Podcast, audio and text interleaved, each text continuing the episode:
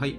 えー、座り話第何回でしたっけ？5回 ?5 回。5 5回回か。第5回なんですけれども、今回はちょっとお客さんを呼んでます。えっ、と、DJ ファットキムさんです。どうもよろしくお願いします。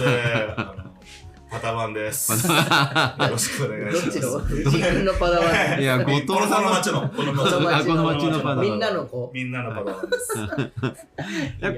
今回あのキムに来てもらったのは、はい。えっ、と今回のえっ、と It Meets のえっ、とメガネロックの部分でえっ、と協賛をもらってえっ、とビールをこうお出ししようかなと思ってますんで今回はそれそれの絡みでちょっとまあえっ、とまあ昔からこうキムとはずっと一緒に遊んでてでそのキムがそのどういう気持ちでこう我々と一緒に遊んでくれてるのかなみたいなのをちょっと聞けるといいなと思ってあーそうっすねあんまり言葉にすることもなかったことですけどね。なんか、いや僕はシンプルにあの、15から宮崎のバンドシーンで、その、ライブさせてもらってて、うん。藤井さんもその時にも先輩バンドマンとしても存在していて。ただまあその時に可愛がってもらったとか僕がこう懐いたとかってわけじゃなくて多分僕が出会ったのって高校生ギリギリ最後らへん江戸ガンズの終わり頃 ですよね,、うん高校の頃やってたバンドの終わり頃で藤井さんと出会ってで生意気なうるさいガキとして多分うん。思ってらっしゃったと思うんですけど、まあ、生意気じゃないやつはバンド戦士ね。まあそうなんですよ。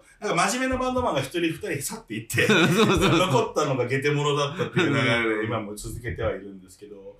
だから僕はなんか途中からその自分がこの町のその藤井さんたちが作っていくあのイベントとかも含めて、あの関わらせてもらい続けてるなとは思ってたんですけど、じゃあ周りにどう伝えるかってなった時に先輩がやってるイベントですとかうん。なんかそんな感じで今までやってたのが、ここ数年かな？なんかメガネロックのこととかも含めて、はいはいはい。いや、一緒にやってるイベントだって人に言うようになった感覚が、ここ数年の中なるほどで。変化かなっていう気がします、はいはいはいはい。まあ、だいぶいろいろね、相談に乗ってもらってるしね。い。やいやでも、今回はその、だから、今まで割とその DJ の組をお願いし、その、なんというか、ブッキングお願いしたりとかで関わってもらったけど、今回は本当にこう、協賛として、うん。なん、なん、なんつうかこう、キムが今やってること、うんその会社としての、なんというか、社会に出て、こう、はい会社として、会社でやってることでい一緒にやれるっていうのはすごく俺的にもこう意義があるというか、一歩前に進んだなみたいなのがあるかな。た確かに、その、自分が、その音楽って線引き超難しかったんですけど、昔は。うん。趣味って言えるほど、うん。あの、なんか、大人になれなかった時期があって、音楽のこと、趣味何？バンドとは言えなくて、はいはい。そこはすげえ難しかった時期があったんですけど、今の自分の中で、なんかこう、音楽に対して、まあ、趣味と言えるような感じになってしまって、自分自身が。で、そんな時に、なんかこのイベントに関わらせてもらえるようになるっていうのはすごく嬉しいし、そのうんミュージシャンとしてではなくて、うん。あの、僕の大半の時間は、あの、本名の方の、その、まあ、経営者としての時間の方がうん、一日は長いので、なんかそっちで関われるっていうのは、うん。すごく、なんか自分としては、なんか、うん、やりやすくなりますね。ああ、なるほどね。はでも、なんかその、なんというか、キムがやりたいことに近づいてる感じなんじゃない、い？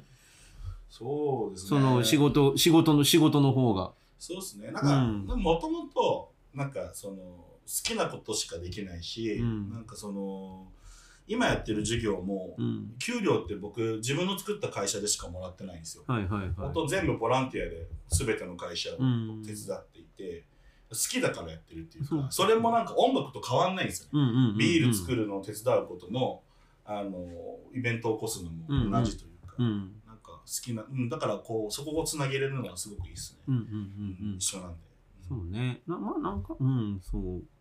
なんかこう、思うんだけど、我々もほら、図らずも大人になってしまってるいやなんかあのず前回か前々回のあの老害の話の時にね。ねなんかその僕も自意識があって、うん。その昔は怖い先輩ぐらいの立ち位置だったのが、うん。よくわからんけど偉そうな先輩になってて。そう。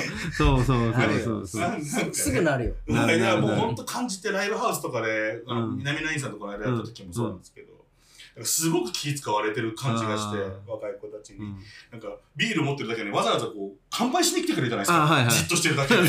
そのこっちは一歩も動かなくても、そうそうそうそうビールのカップがやってくるでしょなんかあの時なんか、ごめんねと思っちゃって、なんか、もう気にせず飲んでくれって。そうそう。そんなことがあるんだ。あるんですよ。セーブポイントみたいになってるんだ。そうそうそう、なんか、なんか目合った時に、あ、すぐなんか乾杯いけなくてそうみたいな。そうそうそう。そして遅くなってみたいな。いらんよねあれいらんな遅くもなんともないよ、みたいな。なんだろうね、あれね。ねやだ、やりにくいよねうん。で、自分が昔する側だったんで、うんなんか、あ、俺あんな感じに見えてるんだ、嫌だなって、その別にうんあんなっていう人が今誰とは言わないですけど、うんなんかそんなだったら嫌だなっていうのがあるんですよね、自分の中。確実にそうですよね。まあ、そうね。でも、まあ、我々が下手に、下手にフレンドリーに出ても、ちょっと、そうなんですよ。うん、良くない。友達じゃないような気がするでしょ。そうそう後輩に対してなんか、そうそうその後輩は後輩やから、なんかね、近寄りすぎてもキモいかなとかうん、ね、まあね、思う。気にしちゃうんですよね。そんなタイプだっけ、キム？いや、俺繊細なんですよ。うんキムキム意外と繊細なんですよ。繊細だよね繊細なんですよそれはわかるよ。うんでもななるね、それはねうん。確実になる。うんあるんですよね。で結果傷つけられたくないし、傷つきたくないから家にこもっちゃうって思っちゃああ、うんはいでさ、なんかそういう姿を見てるさ、本当に尖ったやつとかが、俺はああいうの嫌だなとか思ってんじゃないかなとか思っちゃったりするしさ、ね 本当に友達になりそうなやつは絶対そういう風に見てるよな。はい。いや、あの、太一の話あったじゃないですか、前回。ああ、大地ね。太一に、俺、ダサいと思われるのがすげえショックなんですよ。ああいう、なんか、見るからに、今、パンクロックな人間に、うん俺のこと、あいつがツイッターでよくこけ下ろしてる大人たちの一部だったら嫌だなって。めっちゃくちゃあるな、それ。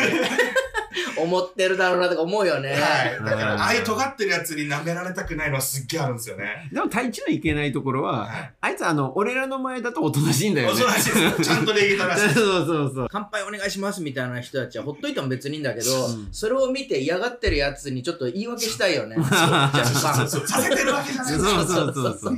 何を気にしてると思われる。うん。全然関係ないけど、この前、あの、太一くんのとこのバンドの T シャツ着たら、俺若い子に絡まれたんだけど、え？あの、NTT のあの工事してるとこ夜、練習終わって夜中帰ったら、はいチャリンコの若い子がずらーって俺のとこ来て、あ、これ絡んでくんのかなと思ったら、パトカーは後ろからうーって鳴らしたら逃げてって、は俺だけ置いてかれて俺が警察に質問される あの T シャツ着てるとなんかあるな、あれ。あそうっすね。タッチもボコられてましたからね。い。そうあそうやっぱそうそう。ようなんか見ますよね。ボコられてる。あの年でボコられてるってやっぱパンクっすよね。パンク。さすがだねパンクっつうか。すげえ気に入って T シャツ着てんだけど。あかっこいいっすよね俺もあいつの T シャツ好きなんですよ。絡まれやすい。うん でもさ、キムのさっきの話とかになるけどさ、なんだっけ、こあの、例えばさ、プレイヤー側だったわけじゃん、最初はね。で、はいその中からさ、街のこと、だあ街のことっていうのもイベントのことか、考え出したのって何年ぐらい前からそういう風に変わってったの？気持ちとして。俺初めて主催したのも高校生の時あ、早いね。なんで、うん。なんか僕の時何度目かのバンドムーブ世代なんですよ。まあいけてその時にはまあシーンでいけてたバンドって例えばガガガスペシャルさんとか、うんうん。ゴーイングステディとか日本語パンクが結構台頭してたタイミングで、で高校生も各学校に23バンドは絶対うんうん。うんいてでそれでまあこの学年で一番集客できるバンドがどこだってやっぱ競い合ってる時期だったんで、なんか違うことしなきゃ。ってなった時にまあ手っ取り早くまず自主イベント、うんうんまああの時は多分どのバンドも自主イベント持っやってたて結構自然に自分でやるっていう感じだったんですよね、うん。やれたらこうおワンマンやったんだとか、うんうんうん主催やったんだみたいなうんうん。うんそんな感じだったんで早かったですけどねやったのは。じゃあさ、今やってること、例えばバンドだけじゃなくても、割とそういったものの延長線上にあるなっていうニュアンス？そうですね。なんか、まあ、やっぱり自分自身がやりたいイベントをまあその待ってても起きないし、うん。うん。来ないしミュージシャンも、うんただもう自分でやるっていうのが、うんまあ多いですね、でもやっぱりバンドやってると、あれだよね、自分でやらんとなっていうのはさ、なんかこう植え付けられるよね、マインドが。まあ、まあそうっすよね、うん。まあ基本が DIY なんで、うんうんうん。音楽も含めて、うん。まあそうだよね。でもさ、なんだっけ、割と、そっか、まあ、ほんと DIY だなと思ってるけど、でもそれがさ、みんながみんなそうじゃないなと思って感じることもあるわけじゃん。なんかこのクリエイティブのものってうんさ、うん。なんだっけこのプラットフォーマーみたいなのに対して文句言ってる人とか見るとさ、うん。お前もやれよとかすげえ俺なんか単純だから思っちゃったけど、まあそうね。そう思っちゃいけないんだけど本当はね。うん。でもやっぱりなんかそれでもさあのみんなのねあのベストを救えるわけじゃないけどイベントってバラバラでもやっていかなきゃいけないわけでさ、キムがさ考えるキムの世代とかでこの街の何音楽だけじゃなくてイベントってのはうん多いと思う少ないと思まあ多い少ないで言えば、まだまだ少ないとは思いますね。うん。ん。もうちょっとあってもいい？うん。いやでも実はあんまりそうも思ってないところがあって、うんうん。なんか昨日か一昨日ぐらいにたまたまそのツイッターで見かけたコメントがあって、結局ライブって3000円ぐらいかかるじゃないですか、うんうん。なんだかの3000うん円、3000円払ってやりたいことってライブよりやりたいことありますかってことですよ。見に行きたい。ライブを見に行くことよりも他に3000円使い道あるんじゃないかうっていうん。こと、逆に言えばこんなんだったらライブ見に行った方が良かったわっていう3000円を使う方法ってあるかってことなんですよ。ああなるほど。でそれがなんか僕はイベントがたくさんあってもそれにお金払いたいって思ってくれる人がこちら側から来てくれじゃなくても、うん。そういう、ねそうがなければ数打つだけでみんなバンドマンたちが自腹でノルマ切るだけの、そうだね。そういうのをいっぱい見てきたんで、なんか数ではない気がするというか、うん。一回ずつのイベントがなんかこう来た人たちがこうまた来たいと思えるようなものになってないと、うん。ただバンドがライブして、そうね。そうだね。なんかそれってさこの前何回か前に藤井君と話したことに近くてさ、うんイベントとイベントの本当は間をつなぐこあとに何やるかがすごい重要じゃん、はい。そうですね。そこがちょっと弱い部分あるようん。ね。ですね。イベントを打つタイミあの打つその前とそしてその打った後のうん。なんか総括じゃないけどそのまとめとか伝える方とかっていまいちないよね。そこすげえもったいないなと思うんだよね。うん。そうですねでもそういったところが見えてきたのって、まあ、割と本当に若い時は全然見えなくて、見えないね。はい、もうギャンがむしゃらにやってただけだったから。そうなんですよ。ね出演者がいい音楽をやればそれはお客さんも喜ぶし、うん。まあ、またそのバンドを見たいと思ってくれるかもしれないけど、イベントとして何が残せるかのうん方が、うんバンド頼みだった時代は終わっちゃったから、うん昔はなんかあのバンド呼ぶと100人来るかもとか、っていう足し算でイベントを満員にできる方を考えたけど、なんか今回のメガネロックの考え方もそうですけどなんかそこが軸じゃないんだろうなっていう。そうね。足し算で考えてないんだろうなっていう。うん。まあなんかそのこんまあそう今回のメガネロックに関しては本当にその「イットミーツとしてうん。こうジン・イットもやるしデザインプレッジもやるしっていうなんていうかカルチャーとつカルチャーを作るっていうのがコンセプトとして俺の中であってで来た人にその音楽が良かったとかっていうんじゃなくてここに来て良かったって思ってもらうっていうのが今のところの目標というかやりたいことかな。そうですね。うん。それはやっぱ僕もそういうイベントが増えるっていう意味では少ない。ああ、うん。って思うんですよ、そういう思いでやるイベントが少ないなって。多分ブッキングいっぱいある。毎週どっかでライブハウスで音楽は鳴ってるけど多分イベントとして、うん。うん、体験できるものとしてはちょっとまだまだバンド頼みすぎるというか。うん。それってさ主催者側が気持ちをどんどん変えていくのかそのプレイヤー側が変わりつつプレイヤー側がプレイヤーになりながらイベンターになっていくのがどっちの方がいいんだろうね。めちゃめちゃ難しいですね。ね。うんやっぱそのイベンターバンドやってないけどめっちゃいいイベンターっているんですよね、いるいるいる。うん、そのイベンターとして特化してる人もいるし、うんもちろんプレイヤー目線で見てるからこそできる例えばウォークインとかもそうじゃないですか。結局野間さんがもっともっとプレイヤーだから、うん。あの人の目線で組み上げられてるし、プレイヤーがいいイベントが起こすケースもあるんだけどプレイヤーが傲慢なイベントやる時もあるし、うん。なんとも言えないですよね、うん。なんか俺としてはだけどデザイナーがデザイナーだったりクリエイティブをする人は、えっと主催とか発表する、俺義務があるとは思ってんのよ。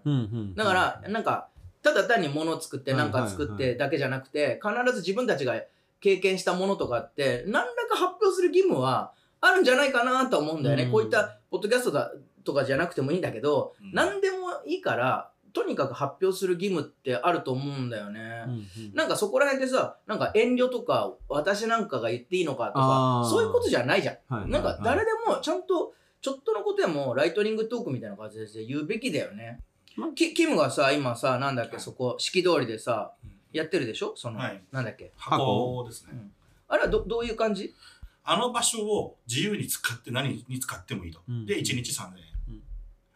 だからもう1日3000円であの場所を貸しますと。うんうん。何に使ってもいいですっていう。うんまあ、ただまあ、今のところ多いのはか、なんかあの、週末だけ自分でお菓子作るのが好きな人うんそうだね。がカフェやったりとか、なんか個展やる人もいれば、うんミーティングで使ってくれる人もいるし、うん。まあ、自由な使い方をやってるんですけど、僕が創業の頃に、コワーキングって、おさむさんたちが多分宮崎で多分最初ら辺にやり始めたと思うんですよね。多分最初だね。うんはい。もう僕は本当にその場所にいたんで、うん自分も見てたんですけど、コワーキング走りだったと思うんですよ。で、ただ今って、結局コワーキング、あの時期膨らんで、うん。なんか一気にな増えたんですけど、うん。シュンってなくなっちゃって、みんな自宅でやるようになっちゃって、うんうんっていう流れの時に、ただそのコワーキングじゃなくてもビジネスが起きる場所はなんかあってもいいんじゃないかなって思ってて、で、あそこがたまたま余ってるって、そのうん。部屋として。うん。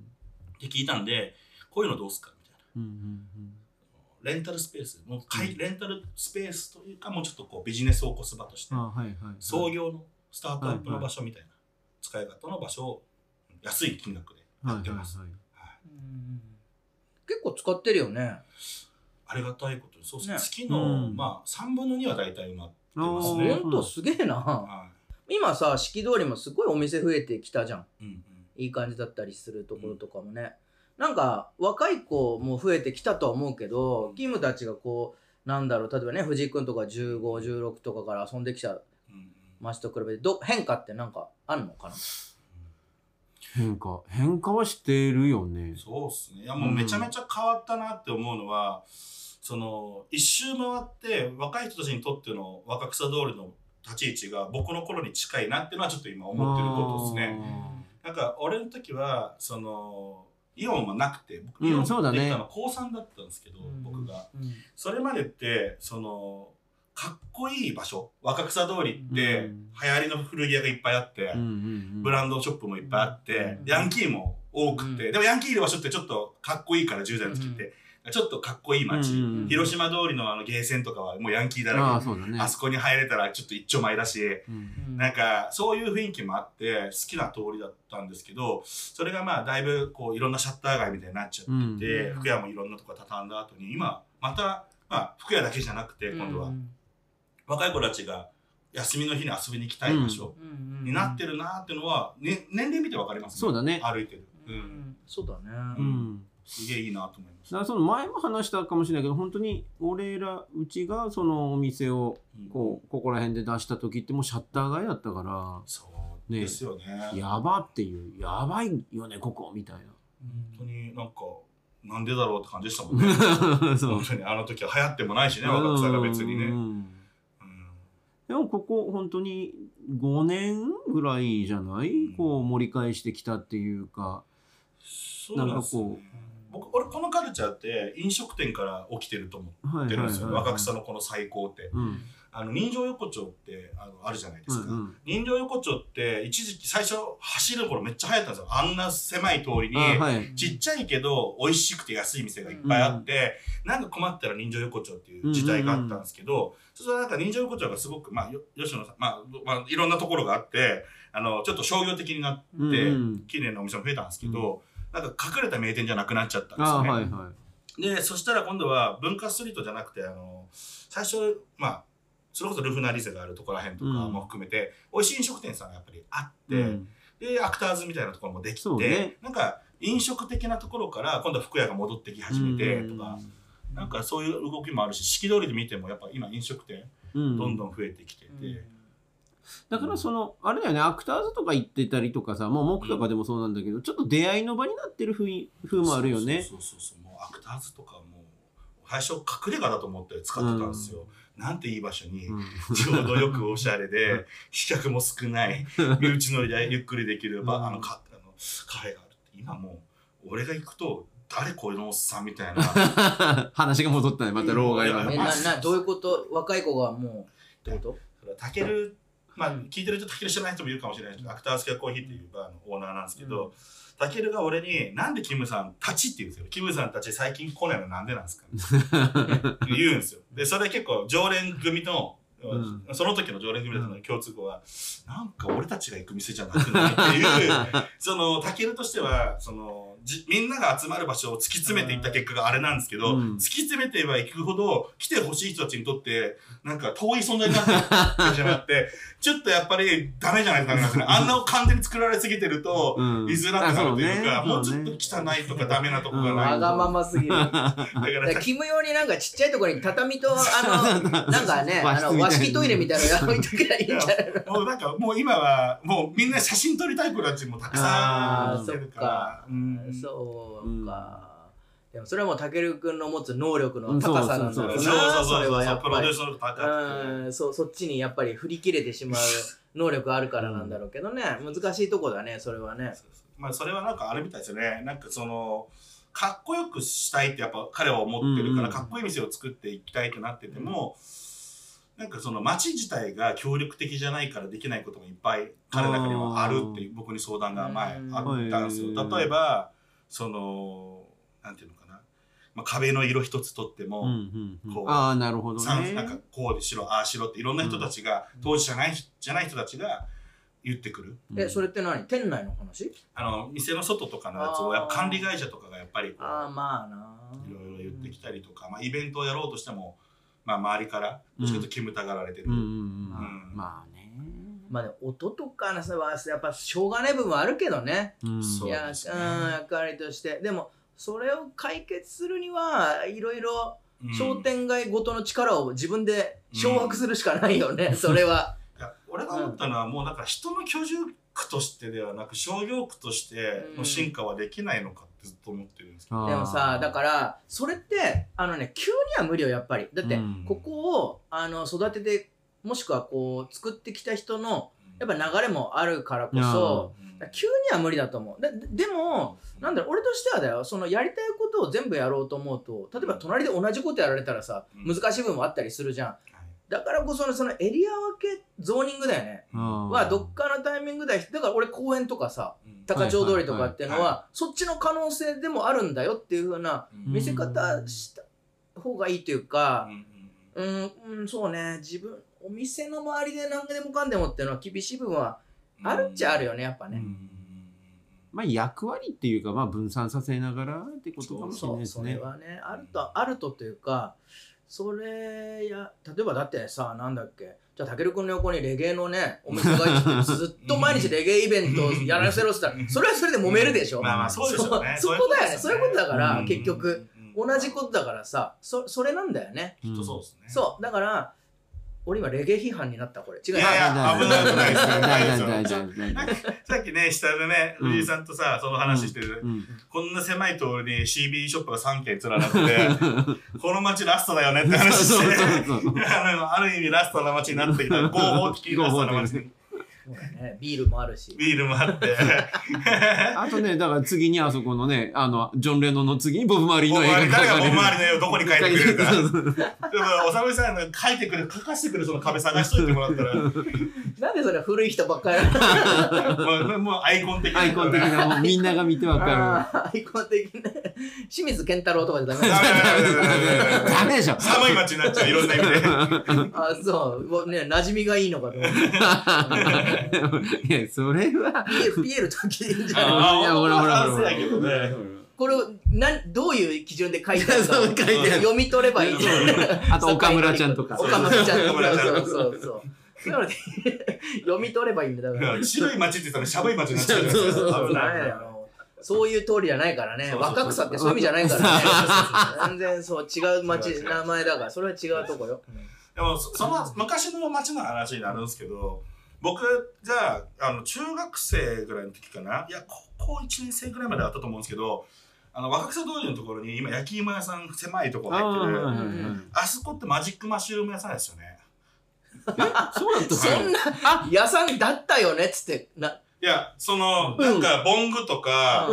マジックマッシュルームとかが狭い店の中に真っ暗い店舗で、ブラックライトとえーとかだけで、で、うん。ヘッドショップみたいになってて、合ってた合ってた。で、その、俺、その時めっちゃ覚えてるのが、その、タバコって年齢確認されて買えない、中学はい生じゃん。はいはいはいはい。でも、マジックマッシュルームって年齢制限ないから、中学生でも買えるっていうことで、合法的に持ち歩いてもいいものやったんですよね、当時。マジックマシュル合法じゃないでしょ？いや、やあの時は大丈夫だった。うっそ、あ、そうなんだ。あの、一時脱法の瞬間があったじゃないですか。あ、そうなんだ。はい多分1年もなかったと思うし。うんうん、もうすぐ、すぐすぐもうやばいってなって、ダメその違法になったけど。若草通りで普通になんか通りで売ってたんですよ。へーえ、じゃあもうなんか CBD ショップで来ても伝統的な？えだから今ほら、なんか、なんてやつかわかんないけど、8月のなんか、あの、今週かなんかに、うん。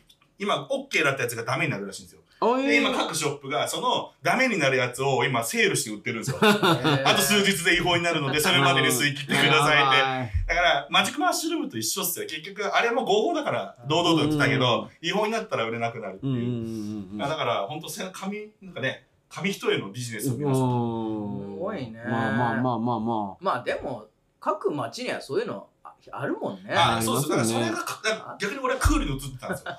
中学生の俺からすると、わかんない。じゃあしたら、いまだにあの焼き芋屋さん実はね、マジック焼き芋かもしれないいい子言ったらね、そうそうそう。松茸って言ったら、出てくるかもし松れない。茸あるよっつって。怪しいもんだって。いっぱい出てくるかもしれない。いやいやいやいやいや。影から。まあでもまあ、そういうね、各そういうエリアにはね、やっぱそういうのまあまあまあある。アンダーグラウンドな。そうまあだそうだねだから若草はアンダーグラウンドの感じが良かったんですよね。そうねその当時。うんそっか。うんうん田中さんところあ、そうそう、00UFO の。ゼロゼロ UFO もね。それね、あの、クワッカリーズってバンドいるじゃないですか。ああはいクはワッカリーズがこの間一緒にライブやった時に、その、袋、い。うん。あの濡れた血で入れる袋が 00UFO の袋やったんですよ。すげえめっちゃ感動して、感動。なんでこんなの持ってるんですかって、今見るとめっちゃおしゃれなんですよ。うん手書きの袋でうん黄色に黒字で、あのなんかドクロみたいなね。ドクロのデビルマンみたいな絵が描いてあっうんて、あれも、あれを体操服入れてもっと学校行くと、かっこいいじゃないですか。どんなそういう人でしたよね。なんか無口で喋った記憶は昔から知ってんのにな。あ15、6から知ってんのに話したこと、値段ぐらいしか話したことないかな。うん8800円だよって。あ。はい、みたいな。そんな感じ。まあ今ね、田中さんもね、四季通りのね、そうそう、はいハンバーガー人気店だしそうねっ。すよ。なんか歴史だよね、そまあまあでも田中さんがね帰ってきてくれた感はあるかいや、な。ほんとそうっすね。若草の僕のなってのなんかアイコンなんですよね。あと、峰さんとなんかやっぱり。あああ峰さんと田中さんってなんかどっちも僕の中ですごく昔からいる方っていう。ーそうね。なんかカカルチャーの感じはするよね。うんそうっすね。見てる人じゃないですか。実際現場で見てる人じゃないですかそうだねね。ずっと。あうん田中さんはねもうね宮崎のパンクといえば田中さんっていう時期があったから。僕県外行って怖そうな人に宮崎ですって言ったら、え、田中さん知ってるって聞かれますよね。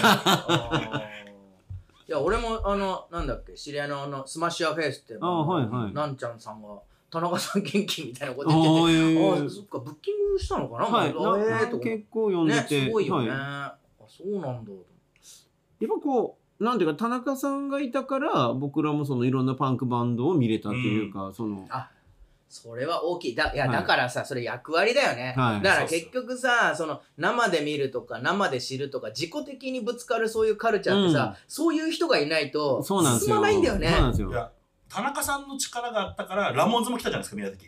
あのジョイ・ラモン、はあ CJ ラモン CJ ラモン。CJ ラモンあれも田中さん、宮崎と東京だけでしょ？そうそう。あそうあそうったね。うん。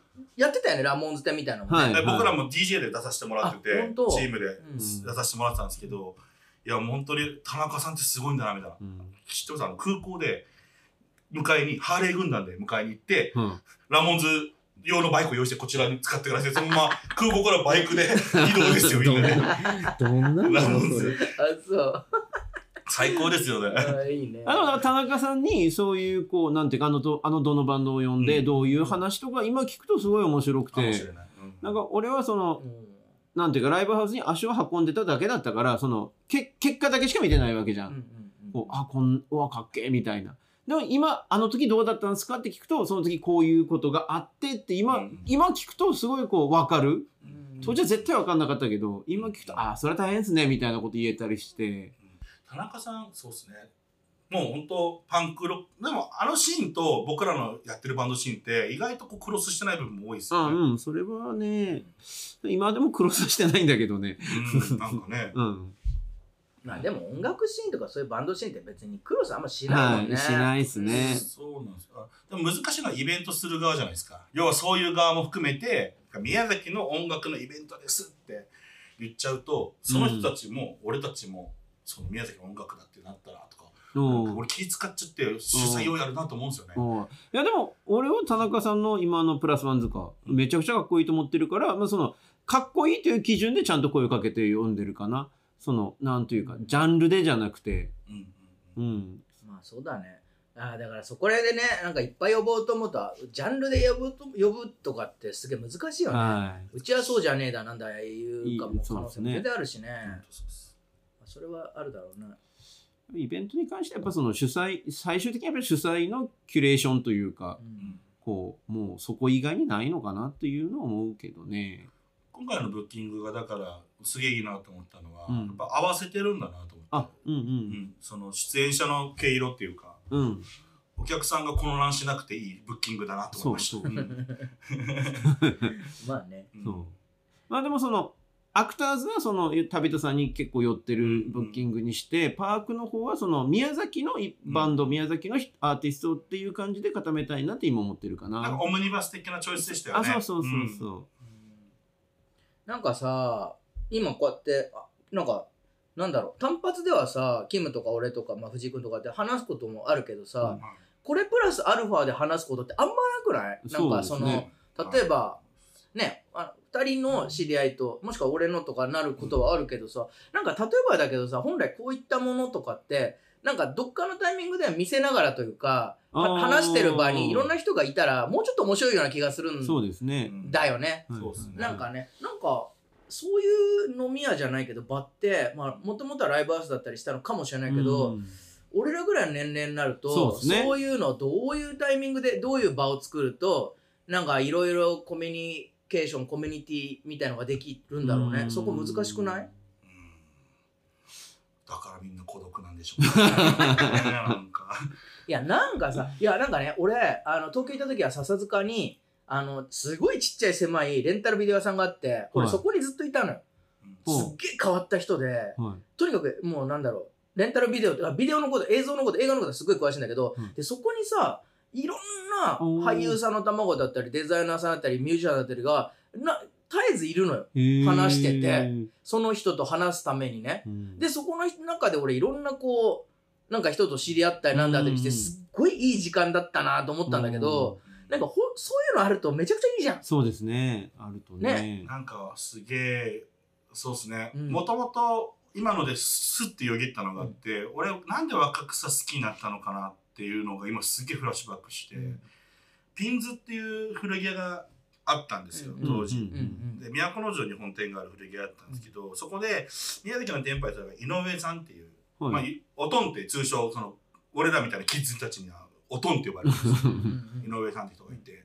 でその人とかに例えば僕がバンド好きだって言うと、あのベルベットアンダーグラウンドとか、あはいはい。こうこういうバンド聴けみたいな。そんな日本語バンド聴くなみたいはいな。ロックおじさんみたいな、うん。でその人が僕らに服を教えてくれるんですけどあー。例えばこのタグの磨き方はこうだぜとか、うん。これはバギーパンツって言ってこういう太さのものなんだぜとか、そうういうファッションおじさんがいて結局学校終わると僕ら部活やってなかったんで、うん。バンドしかやってないんで、うん。金ないと練習できないから、うん。ほとんどは街にいたんですよ、はい。チャリこいではい。はい。はい。街、で、うん古着屋のピンズの前に行って、おとんと古着の話買わ買えないんでお金ないんで でもふおとんも暇なんで、うん。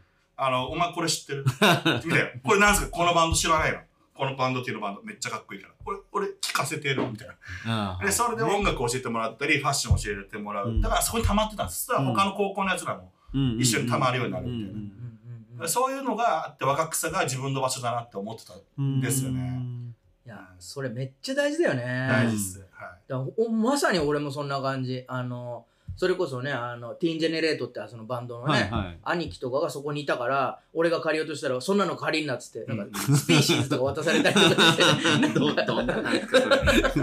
おせっかいの大人がいるおかげでここに来れるんですよね。なんかあの時のね。そ。うなんかそういう接点ってあるともっと面白いなと思うんだけどね。うん。やっぱその場を持ってる人なんじゃないですか？そうなんかこう割とそういうことをこうレクチャーしてくれる大人あの時はその人たちのこと俺老害と思ってなかったっすね、まあ、会いたいおじさんだったななんか確かにな。そうだね。うん。確かにね、まあ、そうなるとやっぱりもうこのこの座り暮らしのテーマの一つ老害と老害じゃない人 そうそう。のラインはどこなのかって。いう。かに振り返ればうざいおじさんもいたんだけど会いたいおじさんもいたんですよ、そうだな、うん。その線引きが何かが分かればね。あそう、俺らも会いたい、俺らも。俺も会いたいおじさんにななれる。る。会いたいおじさんになれるかもしれない なるほどね。愛妻おじさんみたいになってきたけど、そうだね。愛されおじさんとしては、そうそういうそうだね。魅力的なコンテンツを持ってることはいはいははい。重要なんだね。大事なことだね。でも俺もそうだったな。なんか空気銃の店とかもやっぱ行ってたから、そういうとこのおじさんとか面白かったし、はいはいはいはい。ぱそういうとこだね。うん。それが宮崎の街にもう23個あるといいのかな、うん。そうっすね。飲み屋以外にね。うんうんだからうんこの街でもまだ僕も入ったことない店まだいっぱいあるんですよ若草にも、うんうん。そのなんていうのかな。俺が行って入っていいのかなって思う店がある、うん。年齢層的には分かんないけど、うん。でも本当は実は行ってみていいのかなっていうね。う、うん。部分もあるし若い子たちがなんか全ての通りのこのうん。街店に好きに入れてきたらいいなって気がしますね、うん。やっぱ敷居の低い最初の一歩になるっていうね。アクターズが入り口でよかったですよね。一番敷居低いんで、そう、そう、あそう。ん。10代の子が最初にお金を払うあ赤草のお店お店。でもだってうん俺らがでかい声で喋ってたらやっぱ女の子には超迷惑でしょ、あねすごいなんかおしゃれしてる女子がすげえ増えたもんね。めっちゃいいことだよねあれはね。いいいいことですよ、まあでもおしゃれな子が溜まっていくからおしゃれな子が集まるうんうんうん。そうだから俺らはアクターズが嫌になったわけじゃなくてそれを目当てにしてるおじさんに思われるのが嫌なんだよなんか。そうなんですよね。怖いよね。怖いですね。それで。ロリコンおじさんに思われたら嫌だなっていううん。変なまた自意識出るよね、もうモテようなんてさんさら思ってないんで そうそうそう。もうなんかいいよいいよっつって。そうそうね信楽ぐらいが一番ちょうどいいのかもしれない。知らない来てな。信楽信楽の上畳ですっげえ広いのよ。はい。なんかあそこ使えないのかね。ああ、なるほど。うんうんね。いいっすね。それはいいかもしれんですね。ねなんかなんかこう。大大町飲み会。うんうん。なんかいいかもしれないね。大宴会を。大大宴会。なんかみんなねなんとなく薄く知ってるけど実際こういうメンツで集まったことって意外になかったりするじゃん。話したら。ね。ねだってなななんでかっていうとさなんか大きい居酒屋で飲むことがなくなっちゃったじゃんもう。ないでしょ？ないな。カウンターの店行っちゃうな。でしょ、うん。だからさなんかあなんとなくキムの知り合いなんだとかなんとなく藤井君の知り合いなんだなと思っても、まあ、特に俺なんかあんま出ていかないからそう思われること多くてなんかがっつり紹介されてがっつりそういう場で話すことって全然なくなってて、ういいよじゃあだから信楽で。大人うんねなんかいいですね。でこれそうだね。ね。大人の交流会を。大人大人なのかな？むしろ大人じゃない。大人じゃない感じがするけど。じゃああのそうだね。じゃあ11月26日5か打ち上げかで信楽の信楽の夢でみんなで飲み会愛されたい愛愛されたい。愛されたいおじさんたち愛するよりどうすれば愛されたい俺たちは愛愛されるの。か